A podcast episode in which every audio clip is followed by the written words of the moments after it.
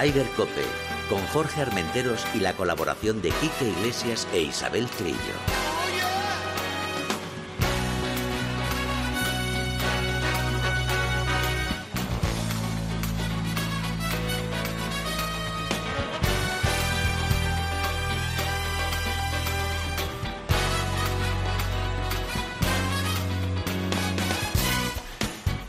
Días, bienvenidos una jornada más a Ryder Cope. Hoy estoy más solo que la una en el estudio. Menos mal que tengo a Mila frente a la nave. Mila, buenos días.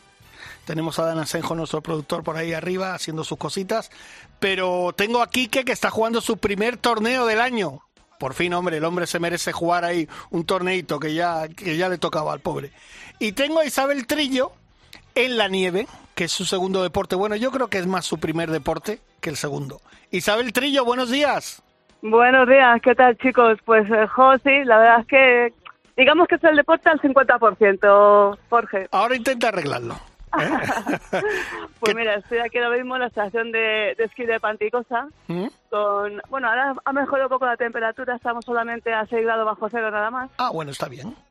Sí, no, porque ayer estábamos a menos 15. A menos Eh, 15 ayer. A menos 15 en Formigal ayer, menos 14, menos 13, 15, llegó a un momento en Formigal. Ajá.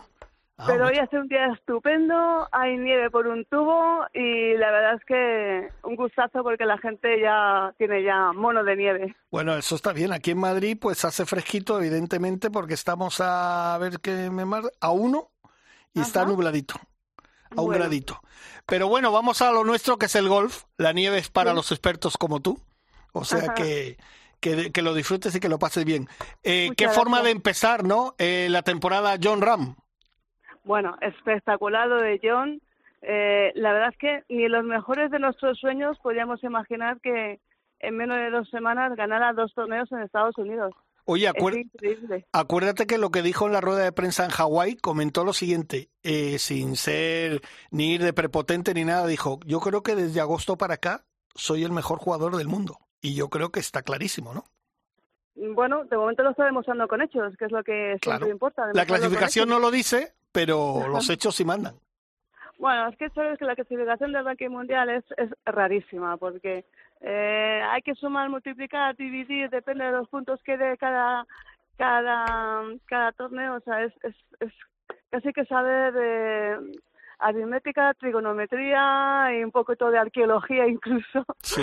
para averiguar cómo funciona la, la, el ranking mundial. Pero Sí. bueno, ya llegará, ya llegará. Y la verdad que fue un torneo impresionante. Oye, este chico lo hemos, lo, siempre lo decimos, cuando aparece un jugador nuevo y tal con, con buena pinta, decimos, este no sabemos si viene a quedarse. La verdad que este es, eh, chaval Dave Thompson, impresionante y sobre todo cómo pateaba. Sí, sí, sí. La verdad que, bueno, la verdad es que la mayoría de los americanos se caracterizan por patear muy bien, porque bueno, sabes que juegan casi en parklands, en jardines más que en campo de golf, y se caracterizan por tener muy buen, muy buen pad. Y este, pues es uno de ellos. Luego, bueno, pues John lo que lo único que tiene es que tiene el juego completo. Es un pegador excepcional, tiene un juego de hierros estupendo, en el approach, en el juego corto ya se sale, tiene ahí la escuela SEBE, y luego pateando, este año lo veo pateando bastante mejor. Pero Con lo tú, cual, ¿tú pues, lo conocías a este chico? No, no, al Dave Thomas, bueno, le conocía de haberle visto un par de veces, pero no... Porque ese es su primer año como, como sí, profesional. o sea, le, le había seguido un poco la pista y tal, Sí. pero no, no le seguía. Pero, pero lo que dice John, yo creo que está, eres el mejor jugador del mundo. No, eso está clarísimo. Pero ese chaval, ese chaval tiene una pinta fantástica. Además, pads lejísimos. Hubo, creo que fue en la tercera jornada que hizo tres Eagles. Tres Eagles. Sí, sí. O sea, impresionante. Y Sí, lo, único que luego, pues eh, evidentemente salir a jugar con el número uno o, o con uno de los mejores jugadores del mundo, digamos, en la última jornada, que va por delante y, y que tiene ya esa experiencia, que es que digamos que John ha igualado a Severiano Ballesteros. Nueve torneos en Estados Unidos con victoria, ¿eh? Sí, sí, sí, la verdad es que sí. Eh, solamente le falta ganar eh, dos más de Augustas y tres Open británicos y ya, había- ya habrá superado al mejor jugador de, de España de todos los tiempos. No, y lo que, está, lo que está claro es una cosa que John tiene, las previsiones son de, de un año y además te digo una cosa, tuvo muy mala suerte eh, en la jornada, en la última jornada, porque los pads metió cinco pads, pero además eh, dos de ellos era, estaban dados y los otros, pero es que le pasaban por al lado, hacían corbata, o sea, tuvo malísima suerte. Si no, yo creo que en el hoyo seis o siete ya habría finiquitado el torneo. ¿eh? Sí, bueno, tampoco entonces todo es tan fácil. No, ya, evidentemente. Cuando vemos John parece que, que todo es muy sencillo y que tiene que meterlo todo. Al, de vez en cuando alguna mini, mini, crisis también tiene, que también es humano. Pero muy mini. ¿eh? digamos que muy, mini. Y nada, fue muy bonito al final porque estaba ahí su familia, su mujer con sus dos niños y tal, y bueno, están emocionados, que parece ser que ya le acompañan a todos los torneos eh, la familia. Bueno, esto suele ser, muchos los americanos son así, viajan con, con la familia y tal, y, eso está bien. Y esta semana creo que John también vuelve a jugar, porque además, por cierto, este torneo lo ganó en el 2018, que fue el segundo torneo como profesional que jugó. Y esta semana juega el torneo que ganó su primer título. O sea que, que va a ser va a ser una semana también importante para John Ram y yo creo que como sigan esta racha, al menos entre los cinco o seis primeros va a estar seguro. Hombre, yo, yo creo que para el Master de Augusta incluso va a llegar eh, el top 3 seguro. Seguro. Bueno, ya está, número, está número uno en la FedEx y número dos en el mundo. O sea Por eso te digo, que va a llegar, eh, si no llega como número uno del mundo en las dos clasificaciones, poco le va a faltar. Lo que pasa que ahora, por ejemplo, que ahora pasamos a Abu Dhabi, donde se jugó este fin de semana, pero esta semana en Dubai reaparece Rory. Pero bueno, vamos a hablar de Abu Dhabi. Eh, buen torneo de Rafa Cabrera.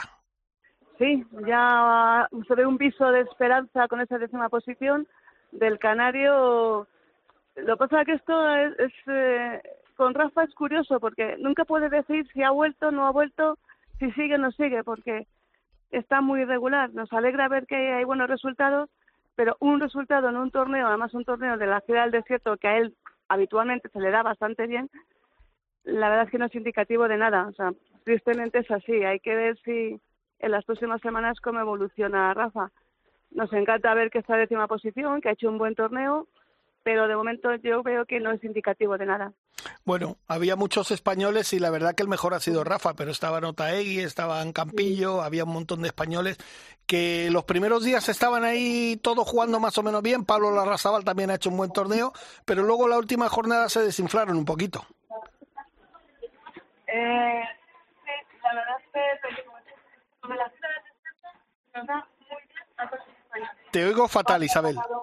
Pablo ha ganado, ganó Álvaro Quirós, eh, ha ganado también bueno, no sé, ahora mismo no me acuerdo todos los nombres. Ya, pero bueno, y ahora pues como, bueno, pasemos al, al Mitsubishi, que ahí estaba Miguel Ángel. ahí está Miguel Ángel, el torneo que más veces ha ganado. Sí. Eh, que, es, que, es, que es su torneo. 2015, 2020 pues y 2022. Y 2022, bueno, no ha podido ser 2023, no ha podido ser, pero bueno, eh, no está mal tampoco. Bueno, eh, Miguel Ángel es que, bueno, es, es incombustible.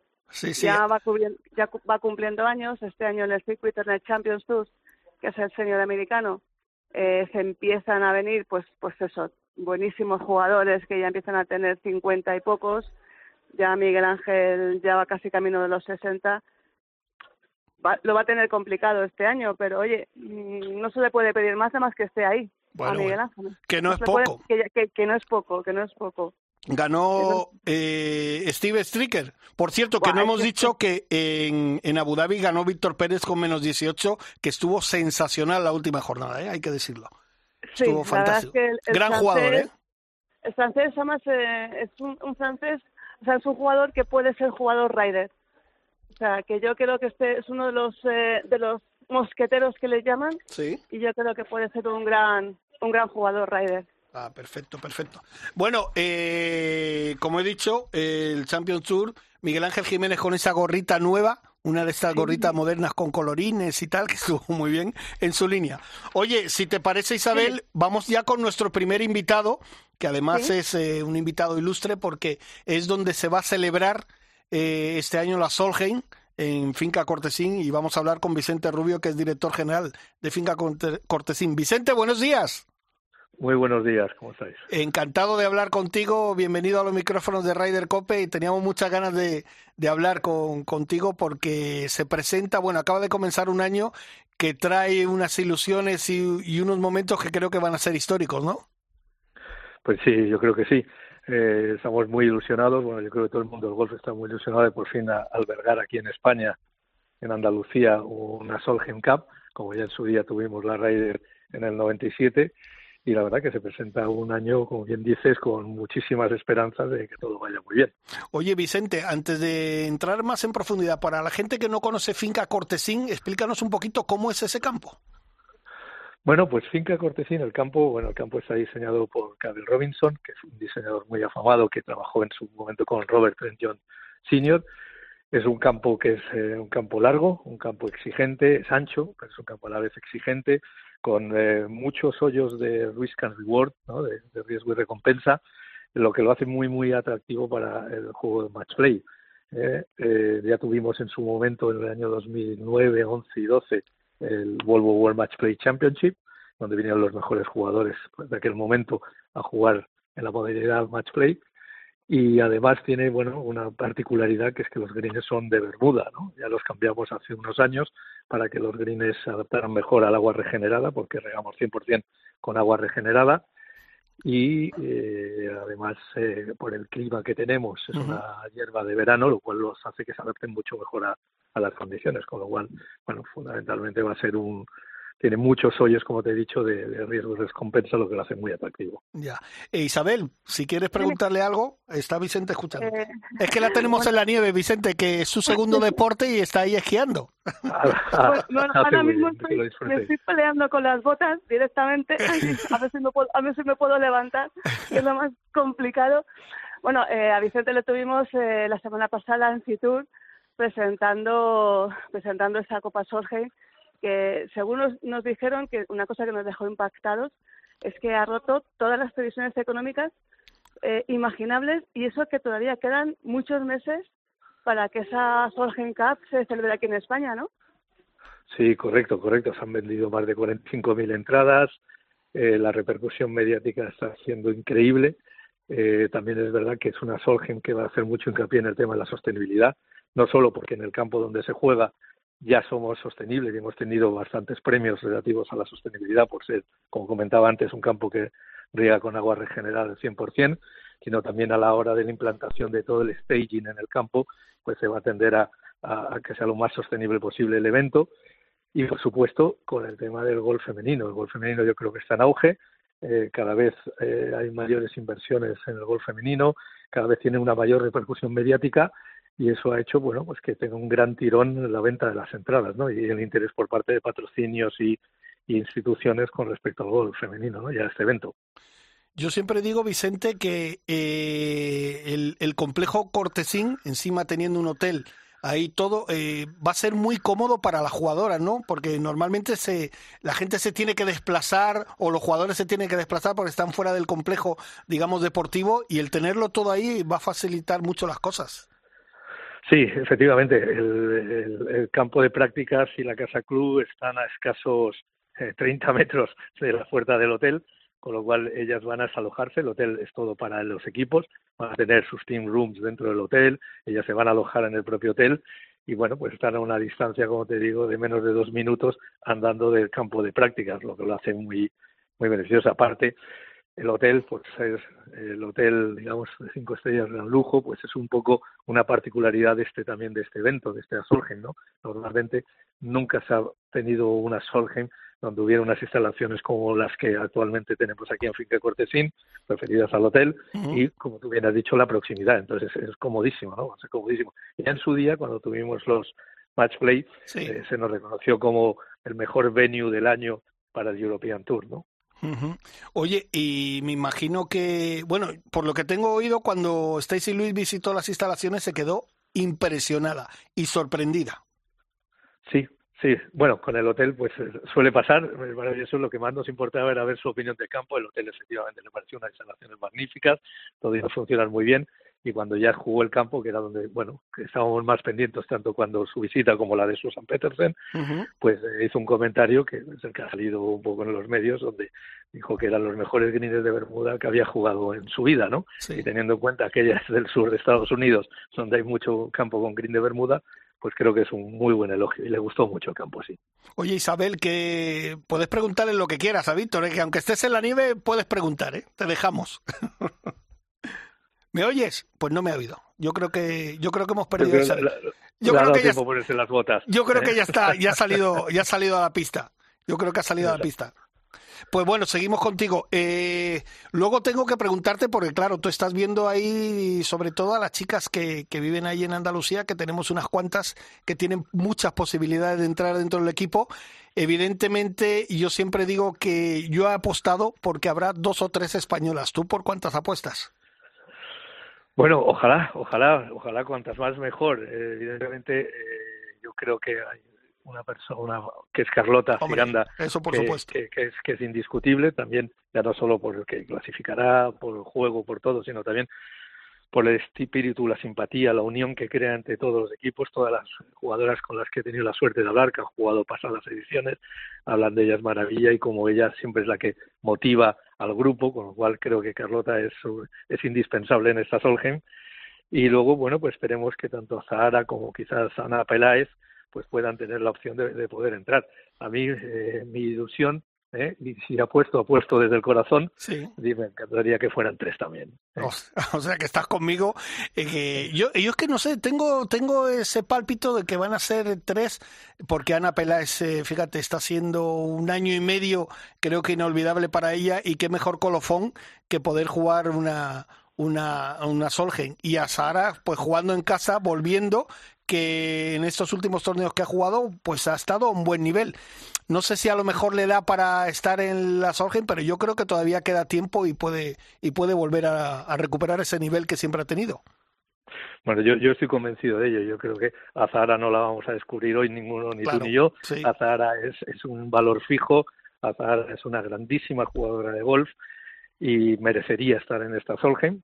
¿Eh? por una vía o por otra, merecería estar en el Jorgen. Yo creo, como tú bien has dicho, que está jugando muy bien. Me consta que está entrenando muy duro para recuperar eh, la forma tras eh, uno de los mejores acontecimientos que puede tener una familia, que es tener un hijo, por lo cual espero, espero que pueda estar en ella y vamos, mayores deseos y confío mucho en que esté. Y por supuesto Ana Peláez está demostrando pues ser un valor a futuro muy valioso para el golf español. Pero es que luego tenemos, fíjate, tenemos a Nuria Iturrios, tenemos a, a, Luna Sobrón, es que tenemos, tenemos un, un ramillete de jugador, de grandes jugadoras que, que nos pueden hacer ilusionar. Lo que pasa que, claro, no caben todas.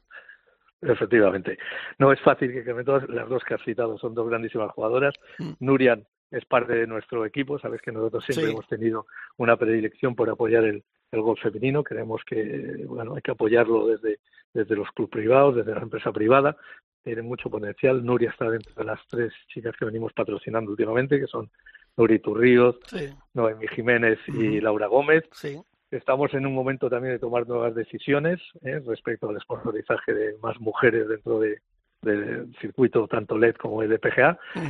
Y bueno, eh, efectivamente, tenemos demasiadas buenas jugadoras, pero al final, como tú dices, son las que son, son 12 y, veremos a ver quiénes entran. ¿eh? Oye, eh, Vicente, Susan Petersen, la capitana, ¿te ha pedido muchas cosas o es muy exigente o, no?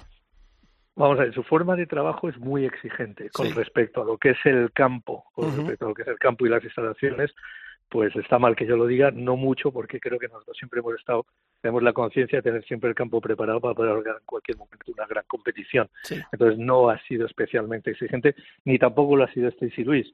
Eh, creo que están muy contentas con lo que han visto, los cambios que vamos a hacer dentro del campo a la hora del hoyo 4, el actual hoyo 4 pasará a ser el hoyo 1, con lo cual es un hoyo precioso eh, de 256, 275 metros, con lo cual podrán algunas jugadoras llegar de uno en un par cuatro corto con un lago por medio. Creo que va a ser un gran espectáculo ese hoyo uno. Y no, no he aprendido grandes cosas, simplemente, bueno, pues eh, estamos con ella. Todos los días hablando de, del tema del mantenimiento, cómo lo va a querer y, poco a poco nos irá dando sus pinceladas. Lo que está claro es que va a haber un, yo creo que va a haber una avalancha de público espectacular y yo eh, que tengo he tenido la oportunidad de conocerlo desde fuera, Finca Cortesín es un campo que además es bonito de seguir y bonito de ver. Es largo, porque hay que caminar un poquito, pero es muy bonito, tiene, eh, como digo yo, unas gradas naturales que son espectaculares. Sí, sí, la verdad que sí, es un campo que está bonito, está muy bien integrado en, la, vegetación que pusimos y la que existente. Y yo creo que sí, que será una Solheim eh, distinta, una gran Solheim, creo que quedará para el recuerdo. Habremos creado un capítulo de la historia del golf en España y, bueno, creo que todo irá fantásticamente bien. El trabajo que están haciendo Deportivistas, los promotores, el LED y los demás implicados en que esto llegue a buen puerto, donde nos incluimos, eh, es un trabajo muy serio, un trabajo concienzudo y creo que, va a ser una Solgen, pues, eh, como te digo, que quedará en el recuerdo de todos los que asistan. Vicente, ya estamos terminando. Yo quiero ahora hablar un poquito de lo deportivo. Yo, a mí lo que siempre comento con tanto con Isabel Trillo como con todos los compañeros periodistas y gente que va a estar ahí en la Solgen, lo que más me preocupa es que las americanas vienen con el cuchillo entre los dientes, como se dice, porque como les hemos mojado la orejita últimamente, eh, no sé, yo creo que vendrán con, con unas ganas tremendas ¿Cómo lo ves tú? Bueno, que van a venir con unas ganas tremendas es, más que evidente. Yo creo que siempre van con unas ganas tremendas, pero hay que desdeñar las ganas que tienen las europeas. No, eso está claro, pero como en Chicago le mojamos la orejita. Sí, pero, pero, pero si esto ocurrió es por algo. Eh, Susan es una gran competidora, eh, la capitana. Las jugadoras que van a, seleccionar eh, suecas, eh, todas Maya, Lin, en fin, todas, todas ellas son unas grandes competidoras, tienen mucha hambre de victoria porque muchas de ellas son muy jóvenes, van a hacer su, alguna su segunda o tercera Solgen, incluso va a haber rookies, con lo cual yo creo que vamos a tener un equipo muy competitivo, muy competitivo, con tanta hambre o más que ellas, y siempre en estos torneos, tanto en la Ryder Cup como en la Solgen Cup, las jugadoras europeos y las jugadoras europeas siempre dan un plus. Y yo confío mucho en ese plus para podernos llevar la victoria. Ya. Pues bueno, yo creo que, va a ser. Mira, yo siempre digo lo mismo que, que esta Solgen va a marcar un antes y un después, como fue Valderrama. Pero es que además, eh, con Alicia Garrido, por ejemplo, que hablamos mucho, le digo que aparte de lo deportivo, que va a ser un espectáculo tremendo, yo creo que sobre todo los americanos y el turismo en general que venga a la Costa del Sol, que ya no lo conozca, porque hay muchos que ya lo conocen, ese pescadito, ese fino, esa juerga, es que va a ser tremendo.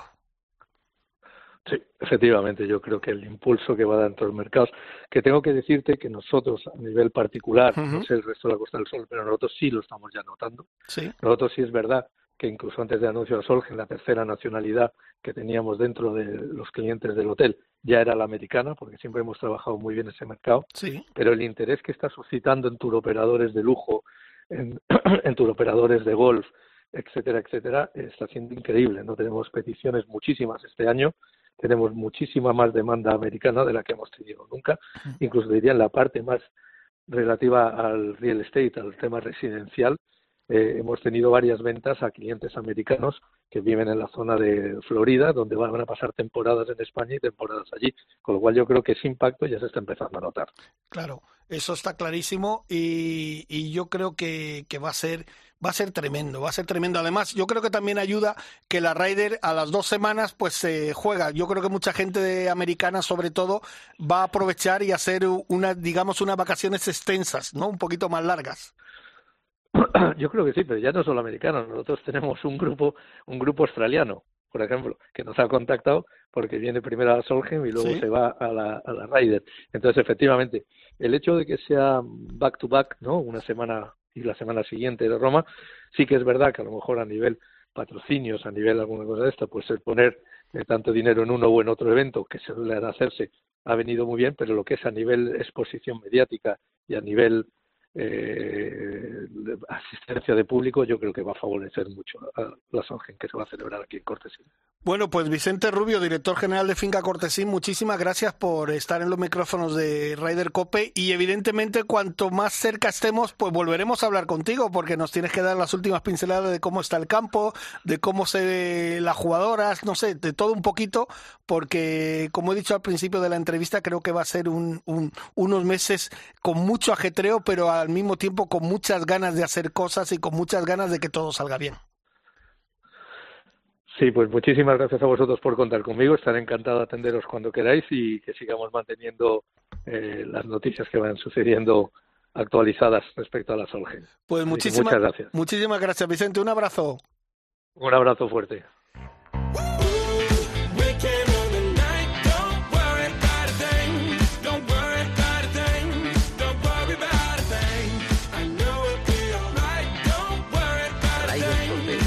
Jorge Armenteros y la colaboración de Quique Iglesias e Isabel Trillo. Hola, ¿qué tal? Soy Javi Colomo, golfista profesional y ahora el pro del recién inaugurado Net Golfing Club. Y yo también escucho Ryder Cope. Bueno, pues vamos a seguir eh, después de, hablar con, con Vicente Rubio que es que es impresionante lo que nos viene la Solheim. Pero impresionante está siendo este comienzo de temporada de nuestro jugador, del León de Barrica, de nuestro John Rambo, como le llaman en Estados Unidos, que es John Ram. Y vamos a hablar con dos compañeros que lo siguen muy de cerca y saben mucho de esa trayectoria que está teniendo eh, John Ram en estos primeros meses de, de, esta temporada nueva, que es Guillermo Salmerón, el director de Bajo Par. Guillermo, buenos días. Hola, ¿qué tal Jorge? ¿Cómo estás? ¿Cómo estás, compañero de Radio Marca? ¿Qué tal todo?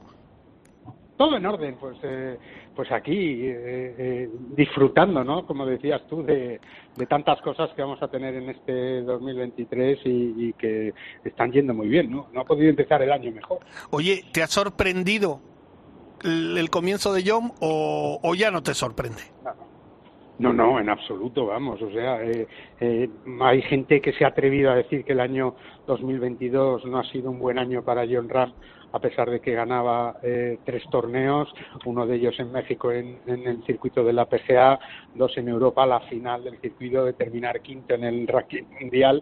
Fin, yo creo que, pero hay gente que, ha dicho que, no ha sido un buen año, incluso el propio, incluso el propio John Ram ha dicho que su swing no estaba bien, pero claro, eh, eh, recuerdo que en el 2022, en la primera cita del año, firmaba un 33 abajo para quedar segundo en el Century Tournament of Champions que ganó Cameron Smith.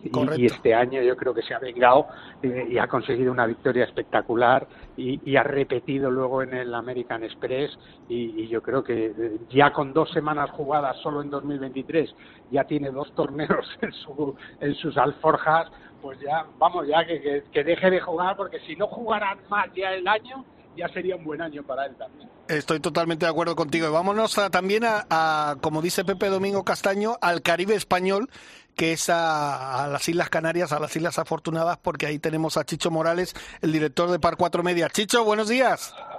Muy buenos días, compañero. ¿Qué tal? Aquí por más palomas, para que vengas al Caribe. Mira, mira, qué envidia nos das, qué envidia nos da. Guille, esto es vergonzoso, ¿eh? Nada, nada, yo, a mí me encanta el frío, me encanta vivir me encantan los campos helados y la nieve, así que yo, la verdad es que no he hecho nada de menos los 22 graditos de Chicho, que ya está bien. Ya está bien. Es un mito, es un mito. Eh, exacto. Oye, Chicho, eh, estábamos hablando ahora con Guillermo, a Guillermo no le sorprende, a ti me imagino que tampoco, ¿no? Esa explosión de John Run en estos dos primeros torneos de en los que ha participado. No, para nada, no me sorprende para nada, Jorge. Además que ya venía con, con una muy buena racha de final del 2022 y ahí estaba ese Open de España y por supuesto la Race to Dubai, esa, esa grandísima final y ya venía con una inercia y sigue. O sea, el León de Barrica, como bien dices, va con esa inercia, está empezando muy fuerte el año y todavía, y lo que queda, y lo que queda. Y me trae mucho al recuerdo que el año que viene va a ser 10 años cuando él ganó el Campeonato de España Amateur que se jugó en el Real Club de Golf de Las Palmas en julio del 2014. Y lo que ha cambiado este muchacho, cómo va eh, cada vez a mejor y sobre todo la paciencia la tranquilidad, el enfoque. Sí, sí, es verdad. Y ahí están los resultados. Oye, pero fíjate, eh, esta pregunta es para los dos. Si quieres, Chicho, empiezas tú y luego Guille. Eh, Y eso que no ha sido, o sea, los dos primeros días jugó muy bien en todos los segmentos, pero fíjate que es, en la última jornada el PAT, que es una de las cosas más fiables que tiene John Ram, eh, no tuvo esa suerte. Yo creo que más que que él tuviera mala suerte, yo creo que eso forma parte del golf, ¿no? Eh, forma parte del golf, que no entraron, pues no pasa nada. Oye, ahí está el resultado, al final es un menos 27, pero es que lo mismo pasó en Dubai. Eh, ¿Cuántas calles cogió? Cuando su, su fuerte también es el drive. ¿Cuántas calles cogió y ganó? O qué pasó, por ejemplo, en, en, en Honolulu. Exactamente lo mismo, y ganó. Al final, tú sabes muchas veces que se tienen que alinear todas las estrellas y planetas para que salga todo. Pero es que John Ram, aunque no le salga uno de ellos, sigue insistiendo, sigue insistiendo y tiene esos golpes de recuperación, por ejemplo, en fuera de calle o el pad, que al final, bueno, pues pudo entrar y entraron. Muchas corbatas que, que, hubo ese día. Pero el resultado está ahí al final, ¿no? Yo creo que eh, cuestión de caídas, cuestión de suerte, son muchos factores. Mm, jugamos al golf y nos pasa a todos, ¿no? Imagínate un jugador profesional. Y ahí está el resultado, al final ganó. Sí, Guillermo.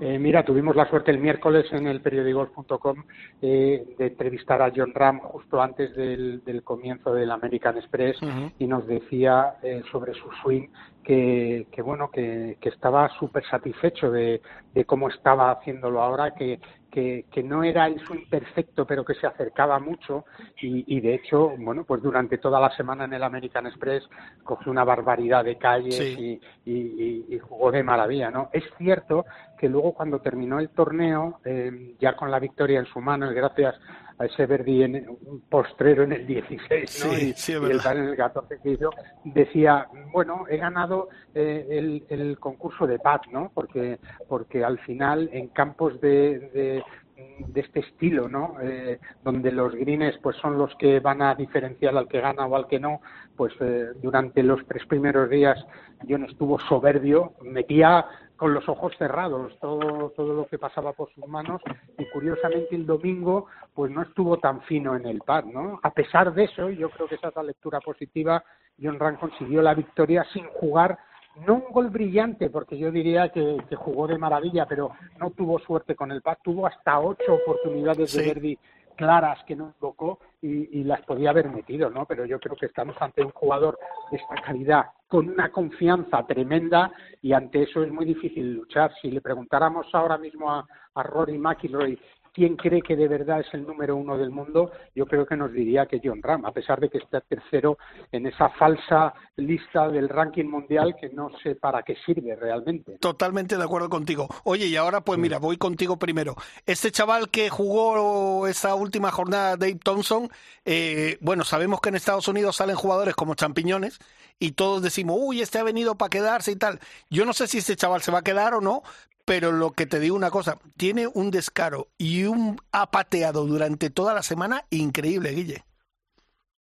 Sí, Jorge, pero también tenemos que ser realistas, ¿no? Quiere decir que cada semana hay un jugador en, el, en Estados Unidos que va a estar ahí arriba los cuatro días y que de repente va a parecer que, que, patea como Los Ángeles, que le pegan. El nivel es altísimo. Yo, eh, eh, mira, eh, hablaba el otro día con Ignacio Garrido, un mm. ganador de, la Ryder Cup, uno de los mejores jugadores de, de la historia de España, ¿no? Y, y me decía, es que sabes que se ha comparado mucho a, John Ram ahora con, con Sebe Ballesteros, ¿no? Y, sobre todo por esas nueve victorias que, John ha conseguido en Estados Unidos en un circuito donde juega habitualmente.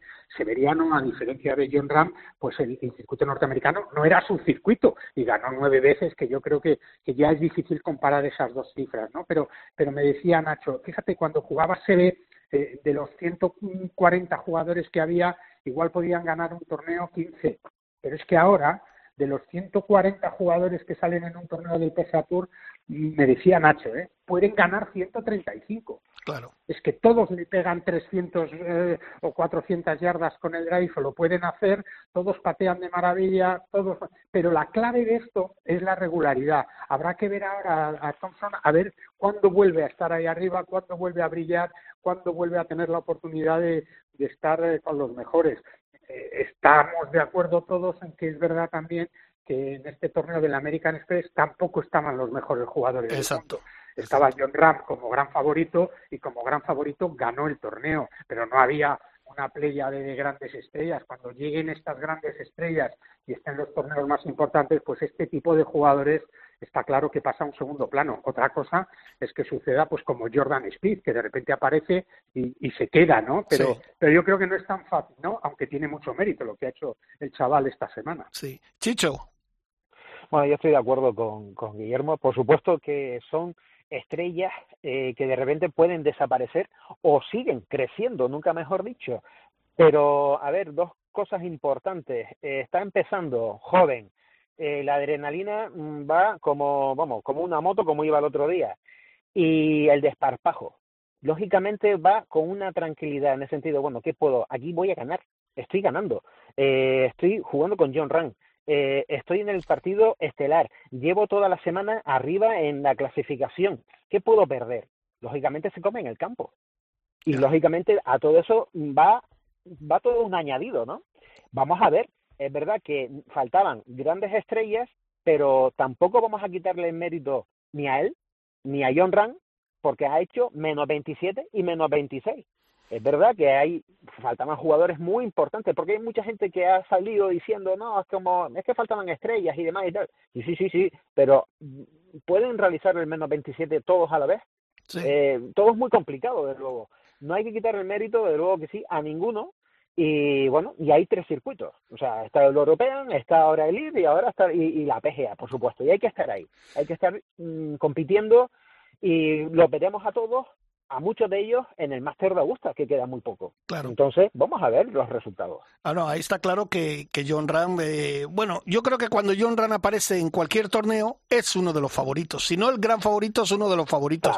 Y ahora esta semana, además, otro torneo que a él le gusta mucho, que fue su primera gran victoria. Eh, ¿Y tú crees que Chicho ahí a lo mejor puede dar otro puñetazo encima de la mesa? Por supuesto que sí. Yo creo que sí, ¿eh? Y sigue siendo favorito.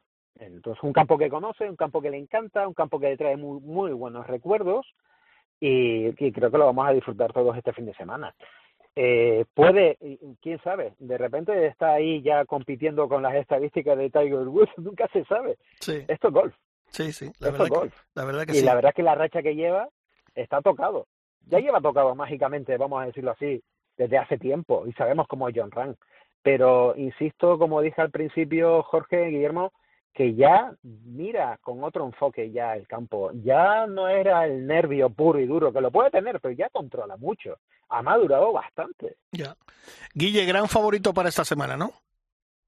Sí, no, yo si, si tuviera un euro que no lo tengo eh, y pudiera apostar que no ha puesto, eh, vamos, no lo ponía contra nadie más. Eh, yo creo que, que John Ram es el gran favorito ahora en cualquier torneo que juegue y no me extrañaría que consiguiera un hito histórico, que es tres torneos seguidos consecutivos que, que bueno, yo creo, no sé, habría que ver en, en la historia reciente del gol moderno, pero no me suena, no, recuerdo yo a ningún jugador que haya ganado en el PGA Tour tres torneos consecutivos. Ayer hablaba con, con Aritz, con su hermano, y, y me decía, mira, si hay alguien capaz de hacer eso, es mi hermano, ¿sabes lo que te digo? Porque, porque decía él, le conozco, sé cómo piensa y, y, cuando está, cuando un jugador de esta, de este calibre está en ese momento, ¿sabes? Está en una racha de estas que dice, es que si tiro para allá me va a tocar un árbol y va a entrar, eh, es, es John ¿sabes? O sea, está jugando bien, está con confianza, está pateando bien. No hay nada en, en, el, en lo que John sea un superclase, eh, que lo es, ¿no? En todo lo que juega, pero, pero su juego es tan regular, es tan bueno en todo, que, que al final, pues si, si va a tener una oportunidad, y, yo creo que lo vamos a poder ver en la primera jornada del torneo, como empiece con 6, 7, 8 bajo par, hasta no hay quien lo pare, está claro. Otra cosa es que empiece regular o con uno, con dos más o lo que sea, ¿no? Pero, pero yo creo que ahora está en una nube y, y, y va a aprovechar su momento, y yo creo que también, aunque él dice que no, pero yo creo que quiere coger el número uno del mundo cuanto antes y sobre todo llegar a Augusta con ese número uno mundial. Estoy convencido. Oye, la última pregunta para los dos, porque ya de la Solgen ya se emplazaré más adelante eh, para que hablemos, eh, porque tenemos cosas muy bonitas y va a llegar, va a ser impresionante. Pero ¿cómo veis la temporada de los, del resto de la Armada? ¿Cómo veis la temporada? Guillermo, empiezo contigo y termino con Chicho. Bueno, pues mira, yo, eh, una de las cosas que tiene malas de que tengamos un jugador como John Ram es que parece que, la clase media alta del golf español parece que no existe, ¿no? Y no es verdad. Esta semana, en el primer Rolex Series de la temporada en el Tour Europeo, Rafa Cabrera Bello, que me alegro un montón, pues ha cerrado con un top ten, ¿no? Eh, que es una noticia buenísima, pero es que Pablo Larrazábal el año pasado ganó dos torneos. Este año uno de sus objetivos, hablábamos con él en, Bajo Par el otro día, es que quiere jugar el Máster de Augusta, que es el único mayor que no ha jugado todavía. Está Adrio Taey, Arnaus, Santitarrio, que estuvo, se colocó tercero el último día eh, en, Abu Dhabi. Yo creo que tenemos eh, un nivel altísimo. Lo que pasa es que cuando tienes al mejor jugador del mundo, pues todo queda ahí un poco, parece que no hay nada mal, ¿no? Y no es cierto. Sí, es verdad. Eh, Chicho. Bueno, eh, de acuerdo, Rafa Cabrera la verdad es que jugó muy bien el pasado fin de semana, vamos a ver lo que hace esta semana también ahí en Dubai eh, y lógicamente ese top ten va a ayudar. Eh, uno de sus objetivos, por supuesto, es entrar en la Ryder Cup eh, y aparte también de entrar en la PGA. Entonces, como españoles, aparte, por supuesto, John Rand, que está ahí, y le pueden acompañar varios. Estoy de acuerdo con, con Adrián, que esté ahí Adrián Otaegui, que tuvo un gran final el año pasado, Pablo Larrazábal, que la verdad que empezó muy fuerte el año pasado y estaba, y, y bueno, Adrián Arnaus, que, que todavía es joven que, y, le, y tiene mucho gol por delante y quién sabe, puede estar en ese equipo de la, de la Ryder. Eh, el que creo yo que quiere jugar es Luke Donald, porque el otro día se puso líder. Ya sí, es verdad, es verdad, está jugando. Oye, soy el capitán y quiero jugar. Sí, sí, no, no está claro. Pues bueno, chicos, eh, Guillermo, que muchísimas gracias, amigo. Un abrazo. Un abrazo. Y Chicho, gracias. Y disfruta, disfruta de esos 22 graditos ahí que tienes. Muy bien, un abrazo. Chao. Perfecto. Hasta luego.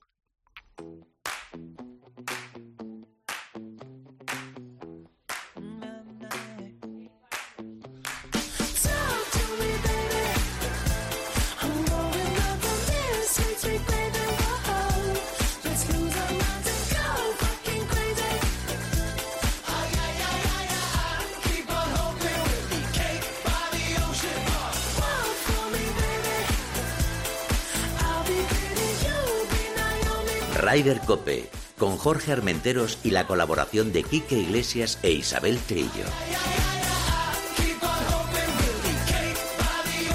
Hola a todos, soy Eugenio Chacarra y yo también escucho Ryder Cope. Eugenio Chacarra, que va a ser uno de los grandes protagonistas esta temporada con el Link un hombre que ya lo tuvimos hace escasamente dos semanas aquí en directo en los estudios de Ryder Cope y que va a ser algo importante. Bueno, ya lo ha hecho ganando su primer lead, pero yo creo que va a ser una temporada llena de, grandes espectáculos. Y recordemos que en Valderrama va a estar el lead, o sea que tenemos ya una prueba en España que va a ser tremenda.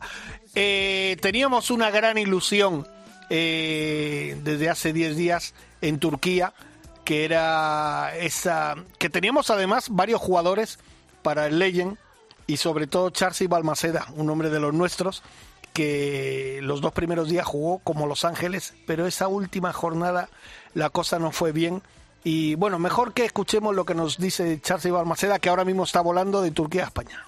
Hola Jorge, hola a todos los oyentes de Ryder Cope. Pues nada, aquí en Turquía la verdad que con un poco de disgusto y ha sido un día, pues qué es eso, que el golf tiene estas cosas, el deporte profesional pues sigue siendo muy duro y, y bueno, ya ha sido un día típico, pues eso, tres huevos fritos, eh, los pads no han querido entrar, he contado más de 10 pads que han tocado el borde del hoyo y cuando las cosas pues no salen he arrancado regulín y se me han juntado todas esas cosas en los ocho primeros hoyos y cuando me he querido dar cuenta iba más cuatro.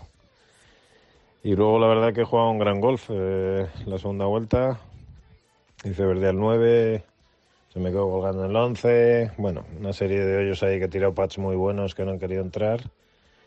Y, y bueno, hice bogey al 15 ahí, bueno, parecía que se acababa un poco la historia, pero la dejé a metro 20 en el 16 la fallé a metro 10 en el 17 de la fallé también y a 3 metros en el 18 y bueno, al final pues mira, por tres golpes he quedado décimo, pero estos torneos es lo que tienen, que al final eh, estamos 76 jugadores de un nivel increíble en los que solo van a pasar 5 y, y, bueno, esto no vale, he hecho top 10, pero al final me voy con las manos vacías como si no hubiera venido, entonces bueno, la experiencia y el aprendizaje pues a veces son duros y sí que es verdad que, que bueno, que estoy muy cerca todo el rato, pero no, no estoy consiguiendo los objetivos y bueno, hoy no lo veo eh, todo negro, pero se ve gris y mañana intentaré que, vuelva a salir el sol y, y volver a pelear por, por, estar donde quiero estar y,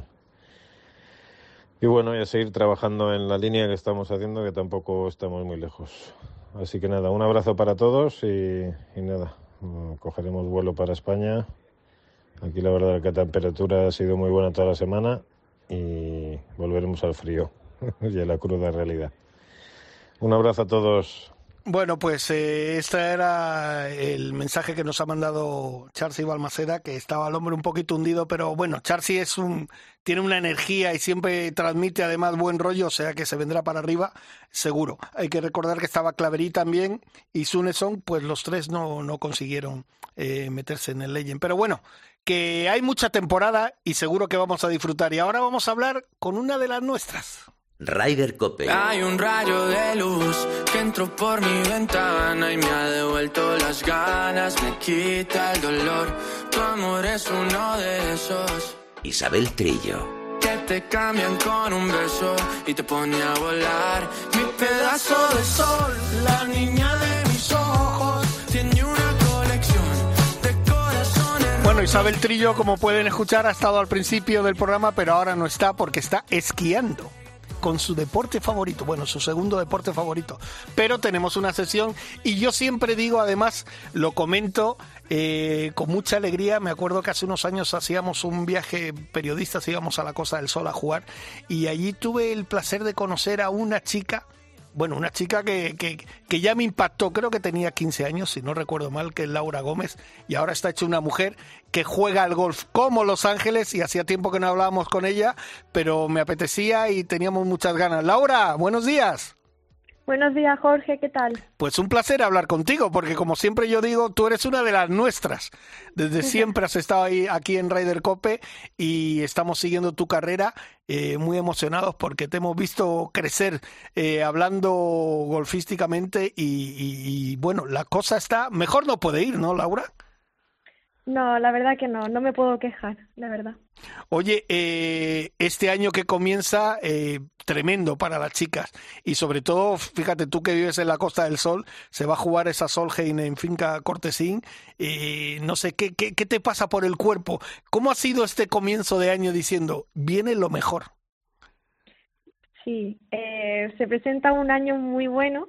Eh, ha habido varios cambios en el circuito europeo uno de esos cambios ha sido subir la bolsa de dinero en los torneos, que eso es algo muy importante para las mujeres golfistas, que vamos a igualando ya, nos vamos igualando a los hombres. Y bueno, y este año con la Sorgen Cup en Finca Cortesín, en septiembre, pues es una maravilla. Eh, ya se están hablando de récords de venta de entradas y todavía no estamos tan cerca como parece. Sí, sí. Y con mucha ilusión. Oye, eh, bueno, vamos a hablar primero de, de, cómo va a ser o cómo va a ser tu temporada. ¿Qué es ahora lo que lo próximo que tienes? Y luego ya hablaremos más adelante de la Solheim. ¿Qué es lo que lo que viene ahora para para Laura Gómez? Bueno, pues ahora en las próximas semanas empieza ya el circuito europeo en febrero. Uh -huh. eh, empezamos en Kenia, luego está Marruecos yo ahora mismo me encuentro de suplente. Estoy entre la tercera y la cuarta de suplente. Sí. Por si alguna sea de baja, entro yo. Pero si no, empezaría la temporada en Sudáfrica. Ajá. En Sudáfrica. A mediados de febrero. Oye, eh, Laura, ¿te has tomado mucho tiempo de, de, de, parón ahora en estas fiestas o tú eres de las que no dejan nunca de, de, de tocar los palos? No, la verdad es que no. Porque bueno, donde yo vivo, en la Costa del Sol, aquí hace un muy buen tiempo y si te tiras cuatro días sin tocar un palo, te mueres de ganas de salir al campo a jugar. Entonces, lo que he hecho, en vez de tanto entrenamiento, pegando bolas, eh, driving sessions y todo esto, he jugado más en el campo, he hecho muchas partidas con Ah, amigos. Sí. Con gente que nunca veo, pues aprovecho en las fiestas que los veo y juego con ellos. Oye, hemos hablado al principio del programa con Vicente Rubio, que es el máximo responsable de Finca Cortesín, y, y nos decía que, bueno, el campo, claro, el campo de Finca Cortesín va a haber unos hoyos que se va a retocar y tal, pero casi no se tiene que tocar porque es un campo espectacular. Tú lo has jugado muchas veces. Tú como jugadora, ¿qué destacarías de ese campo? Bueno, eh, el campo para tipo match play lo veo un campazo porque nunca se sabe. O sea, un hoyo puedes hacerte un muy buen resultado y el siguiente puedes perder la bola fácilmente. Sí. El formato de match play le viene muy bien y da mucho juego, el campo da muchísimo juego. Mm, Ningún pad está dado, los greens son muy difíciles de leer. Tienes que ser- tienes que haber jugado varias veces para coger las líneas porque es Bermuda y la Bermuda tus ojos te pueden engañar, engañar perfectamente. Es más, tienes que prestar mucha atención. Entonces es muy divertido. Yo Sí. creo que va a ser una Surfing Cup inolvidable. Oye, ¿y esos retoques que va a haber en, en, el, en el campo con ese cambio de hoyos del 4 que será el 1 y tal, ¿cómo, cómo lo ves? Pues lo veo, la verdad que muy guay porque el hoyo 4, Ujú. que va a ser el hoyo 1 para la Sorgen Cup, Sí. es un par 4 que se llega de 1 a green. Ajá. Se llega de 1, entonces eso da muchísimo juego. También porque no es fácil, tienes un lago que es desde el tee de salida hasta el green, hay un lago que la parte izquierda lo, vamos, se ve perfectamente y da mucha impresión, porque Sí. es, si me quedo corta, me voy al agua. Si me paso, tengo un bunker o tengo matorrales por detrás. Ajá. Eh, va a ser muy divertido. Oye, eh, no sé si habéis tenido alguna conversación con la, con la capitana Susan Petersen y tal. ¿Tú, ¿Tú la conoces personalmente? Sí, de hecho, cuando ella vino a ver el campo Sí. para ver cómo quería hacer el setup para el torneo, yo estuve con ella. Ella iba jugando en la partida de delante Sí. y yo iba jugando en la de atrás con Íñigo y con Vicente. Entonces ella nos comentaba cómo le gustaría que fuese. Sí. Y Yo fui una privilegiada que estuvo allí y escuchó de palabras de ella cómo le gustaría que se jugase el campo. Oye, Laura, ¿te imaginas que te dijera, te elijo? No sé, ¿qué, qué, qué, qué pasaría por tu mente? ¿Qué pasaría por tu cuerpo? Uf, me, me entraría un temblor de madre mía. Que, o sea, sería una ilusión, un sueño para mí poder jugar la Solheim Cup. No sé qué pasará este año, pero para mí sería un privilegio. Y encima en Finca, Finca Cortesín, que es donde he estado entrenando y jugando estos últimos años de profesional. Hombre, está claro que antes con Vicente lo hablábamos y todos pensamos lo mismo. Eh, Carlota, seguro. Azahara, bueno, está luchando y trabajando muy, muy duro para estar. Yo soy de los que digo que mínimo tres españolas vamos a tener en el equipo. No sé tú cómo lo ves. Sí, hay bastantes españolas con posibilidades. Como has dicho, Carlota Ciganda, Zara Muñoz, y también tenemos a Ana Pelar, que es de aquí de Málaga, o Nure Turio, Claro. o Luna Sobrón, que juega este año en el, en el LPGA. Sí. La verdad que hay varias opciones. Ya, ya, es, es tremendo estar ahí. O sea que tú, eh, evidentemente, lo ves, ves una mínima posibilidad, pero también eres consciente con los pies en la tierra que está muy complicado. Pero tú no descartas dentro de unos años estar jugando una Solgen, eso por supuesto, ¿no? No, no, no lo descarto para nada. A mí todavía me queda mucho. Sí. ¿Cuántos años tienes ahora, Laura? Ahora mismo tengo 26. 26 y años. cuatro años jugando en el circuito europeo. Y, y vamos, fantástico. Eh, ¿Cómo ves este año el circuito, el circuito europeo? Aparte de ya nos has dicho que económicamente ha, ha tenido una subida importante, que eso es muy importante para las chicas que os dedicáis al, al golf profesional. ¿Cómo, ¿Cómo ves el circuito ese año? Pues lo veo muy, muy fuerte. Yo creo que de los años con más nivel que va a haber y muchas sorpresas, porque muchas de las jugadoras americanas Jugaban en el Symetra Tour, que ahora se llama Epson Tour. Sí. Muchas de ellas eh, se han venido para Europa, a sus países natales, porque muchas de las que jugaban allí eran europeas. Y se han venido al circuito europeo porque hay más torneos, hay más dinero y también con la llegada de los Aramco, Sí. pues muchas chicas han decidido venirse a Europa para jugar esos torneos. Fíjate, has dado en el clavo con el tema de los arancos, fíjate el problema que hay con el LIP, los chicos y tal, pero vosotras eh, siempre lo hemos hablado con, con, con Alejandra Armas, con, con todas las que preguntamos y tal, vosotras no ponéis ningún problema, porque eso os da la vida. ¿Tú eres de las que crees que los chicos llegarán a un entendimiento o lo ves complicado? Yo es que nosotros, en Aramco, desde el minuto uno han sido parte del circuito europeo. No han querido crear su propio tour como han hecho en Estados Unidos. Ellos, Aramco, han sido, mira, queremos hacer, mm, em, empezaron con un torneo. Sí pero mira, queremos un torneo, vale, se metió en el calendario del circuito europeo. Es verdad que cada año se van haciendo más, pero no están diciendo, oye, que aquí esto es un tour, mm, solamente queremos a estas jugadoras, no. Es parte del calendario y todas tenemos derecho a jugarlo. Ya, me parece, me parece una reflexión bastante, bastante positiva. Pues eh, Laura, que solo decirte que como siempre te seguimos muy de cerca eh, estamos encantados de hablar contigo y espero que nos veamos muy prontito porque bajaremos, vamos a tener que hacer un par de excursiones ya a la Costa del Sol y seguro que, que te veremos. Que te deseamos una grandísima temporada y si no puedes estar como jugadora, sé que vas a estar como aficionada apoyando ahí al equipo europeo. Por cierto, las americanas vendrán eh, pinchadas, no, lo siguiente, porque después de lo de Chicago vendrán a por todas, ¿eh? Sí, sí, va, a estar muy divertido. Yo desde aquí, desde la radio, invito a que todo el mundo venga a verlo porque es el evento más esperado en, entre las mujeres golfistas. Pues nada, que lo dicho Laura, que muchísimas gracias por estar en Ryder Cope. Un beso grande. Muchas gracias. Hasta luego.